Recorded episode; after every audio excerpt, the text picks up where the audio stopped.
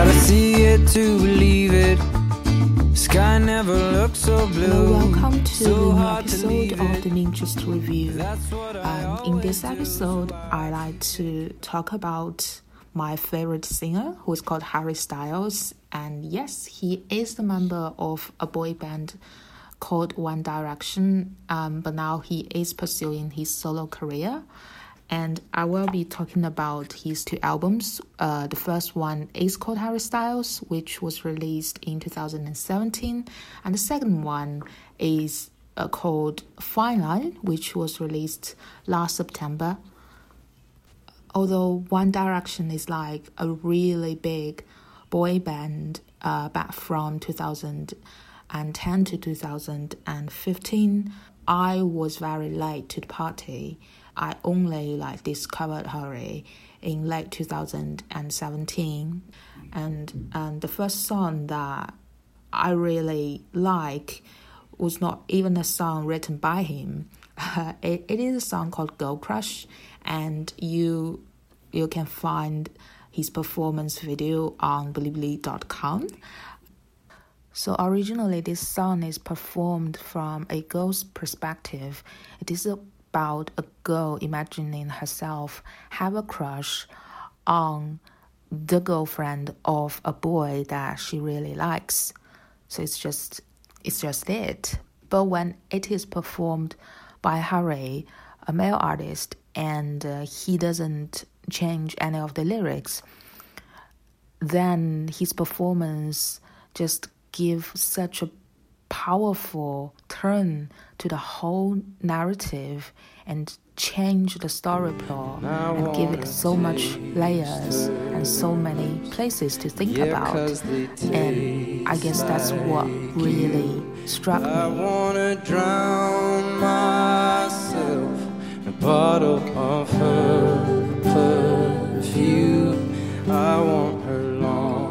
Actually in in in 2017 although i did not like like him very much i have already heard the, the, the song which is called two ghosts from his debut album. And two ghosts is such a beautiful and um, melancholic song lamenting over a not necessarily a breakup but the fact that people are not what they were in the past. Like people grew to be different. I like that when he sang about the life from the fridge, and and it just feels very uh, intimate and domestic, which is very very lovely. Not the things that you would expect from like a male a male's perspective. Um, it's curious because it kind of inspire my uh, my thesis of my postgrad study. I just I just came to realize like what if I write about hauntology, which is a study about ghosts? so and uh, I was like reading loads of literature back then, and one of the paper uh, with its prologue uh, like quotes used a lyric from a Coldplay song. I really pause for a second and think, what if I just quote Harry Styles at the top of my thesis? Uh, but I didn't. So for his first album, the first song, the very first song, "Meet Me in the Hallway," it just, it just grasped me the second I listened to it. This song, it is just reflective, like revoke this strong feeling of melancholy and of loneliness, and there are like this level of vulnerability in there. It just it feels very refreshing, and it feels like something something new, something exciting, something uh, out of the blue. But of course, it's a rock album. One of the the rock music in there is called Kiwi, the fruit. It's it's very playful. It's the song where the fans will dance to and make the floor move and it's the closing song of many of Harry's concerts, and people just dance to this song so vehemently and just love it. But it's actually very mysterious. There are uh, such an extent of mystery in it. Like the chorus is is told from a girl's perspective. She's saying, "I'm having your baby. It's none of your business." But if you listen to it closely, it is not one of those like song about a independent single mother. It's not like that. It's it's about relationship. It's this curious um, type of relationship. Yes, it's a sexy song, and there are like references of adult content in it, but they are all written in a very ambivalent and vague way.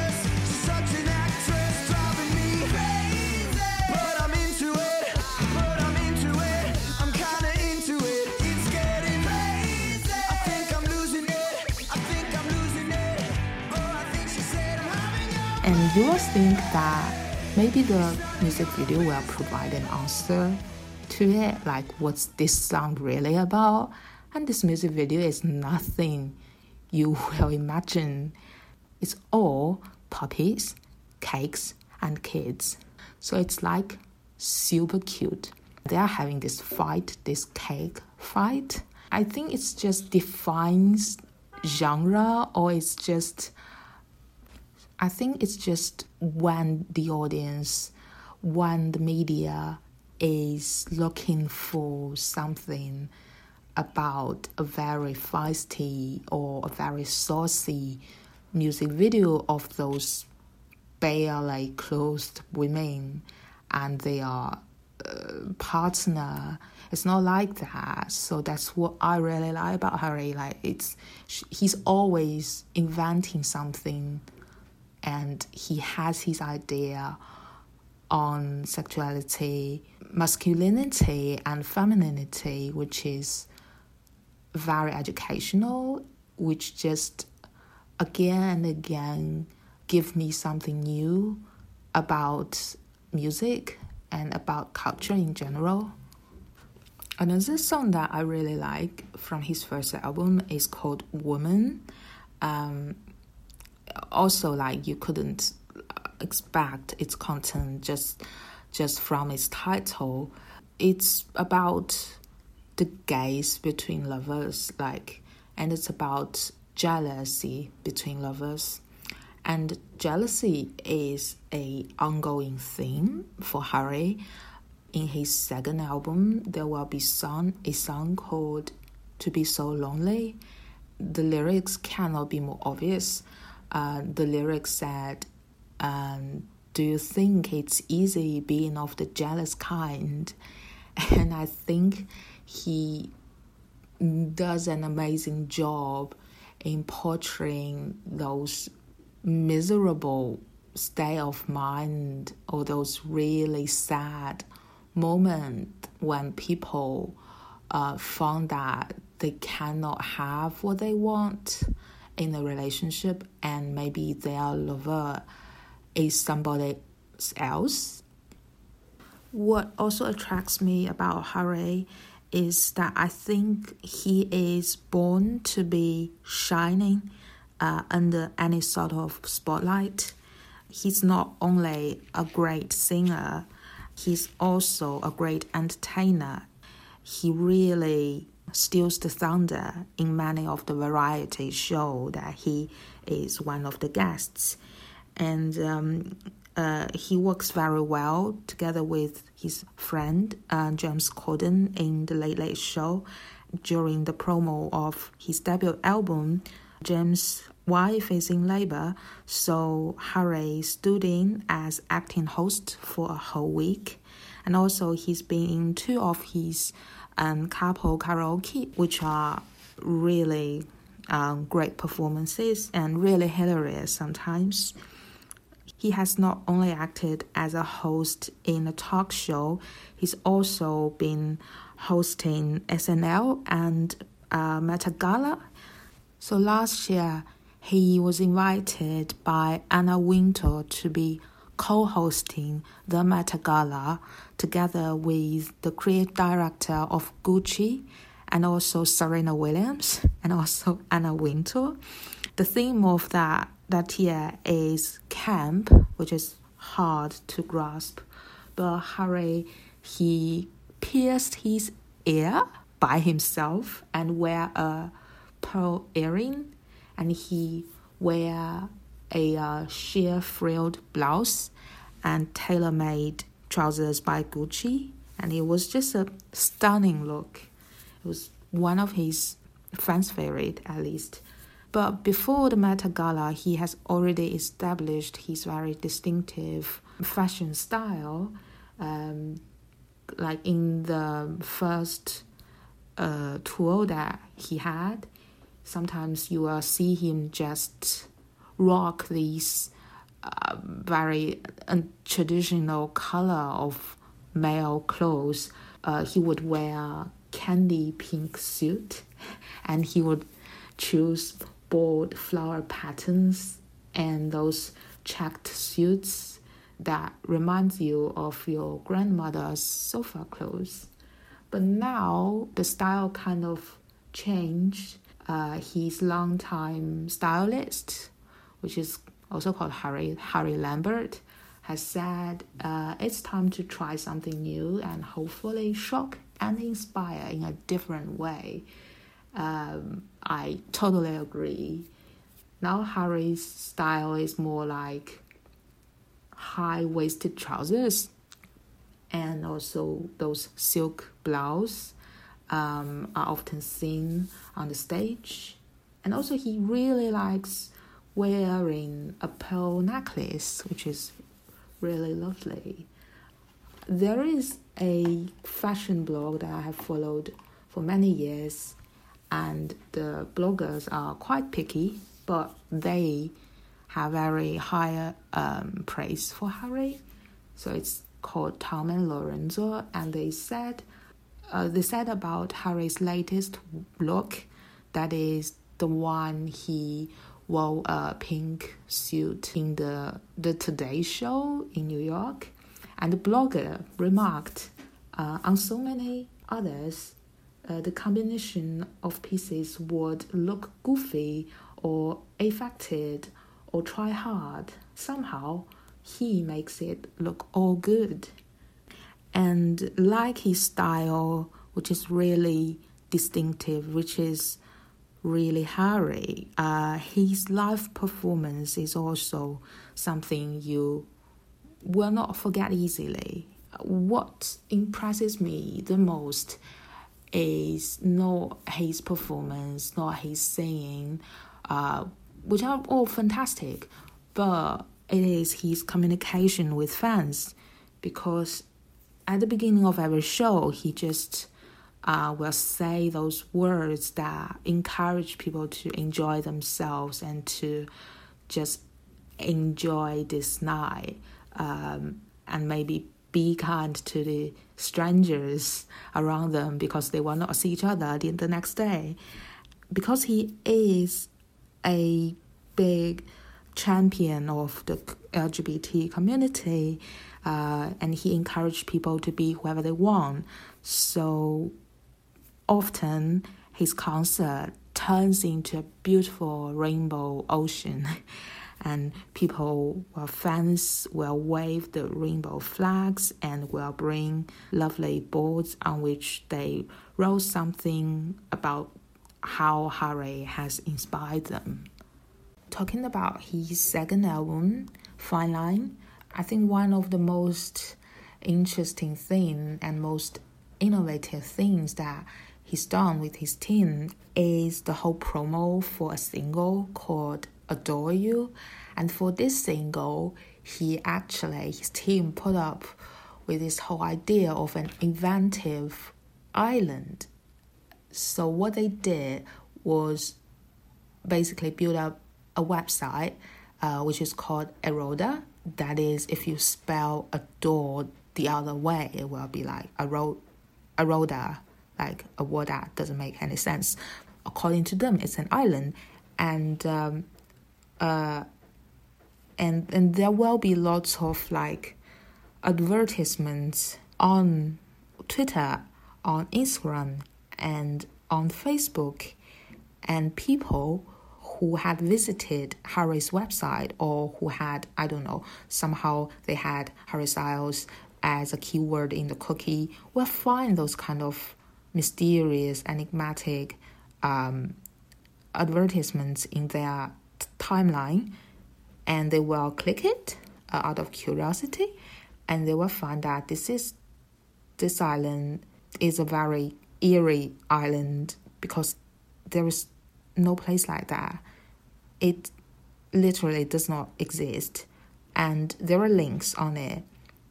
But if you click the links it will bring you back to the main page and the questions are like why will people do that to put up so many advertisements and to put in so many money and asking you to visit this island and provide you with this information about the hotels, about the inns, about the festivals, the people there.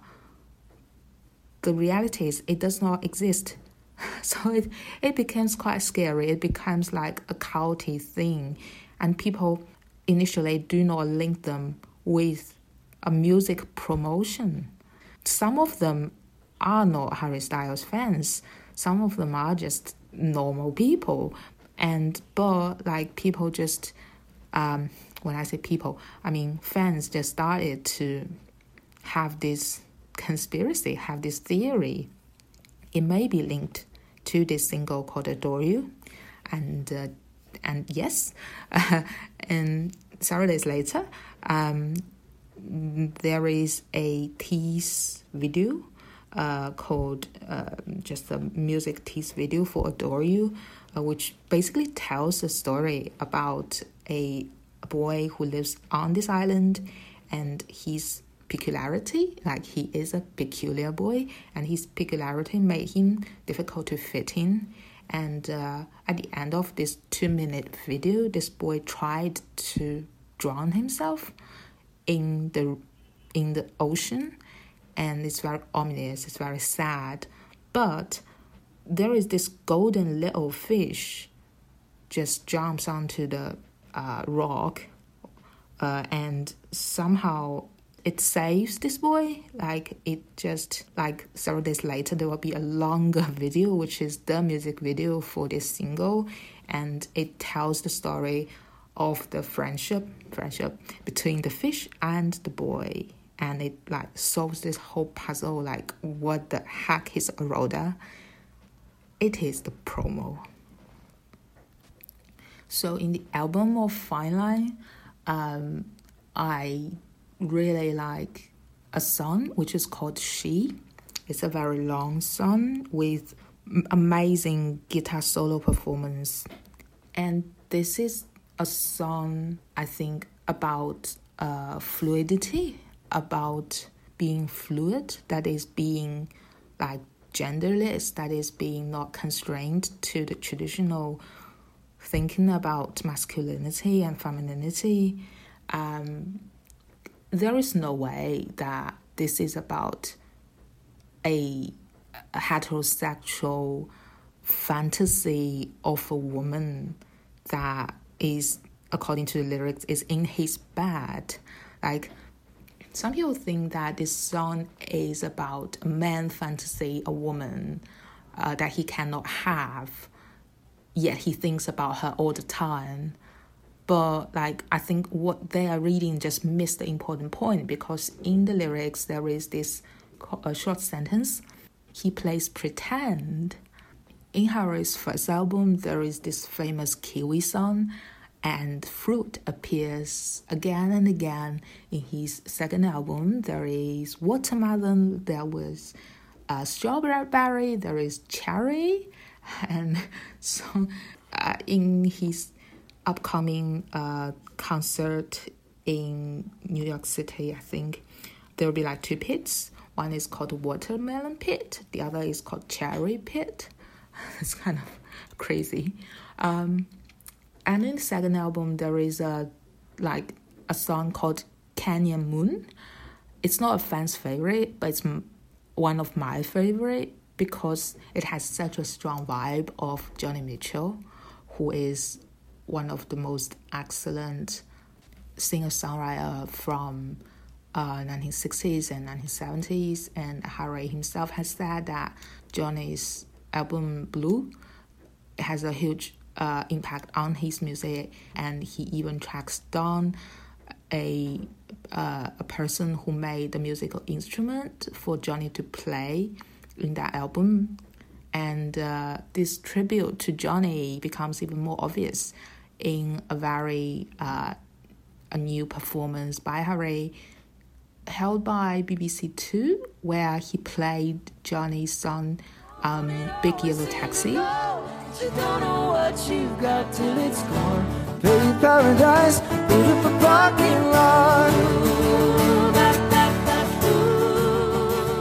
So Harry and his team is not only very creative in hyping his new music and creating new bold visuals for his music, they're also doing everything they can to increase his visibility in different variety shows and doing those traditional promo ways like having listening parties um, before the album release and on that day that final releases that they have a one night only show at the forum in la uh, which is like a very big big show to celebrate his album release and also they have those secret shows in London and in New York City. But apart from that, uh, they they they also have those like pop up shops in big cities uh, where you can buy merch there. Lately, they just came up with this funny idea that uh, there will be a two day show, uh, which is called Harryween. which will be held during, of course, Halloween. And uh, it's obviously a um, fancy dress party, but it is also a concert. Uh, it will, yeah, I just have no idea what that would mean. I'm like very excited to see it in front of my computer.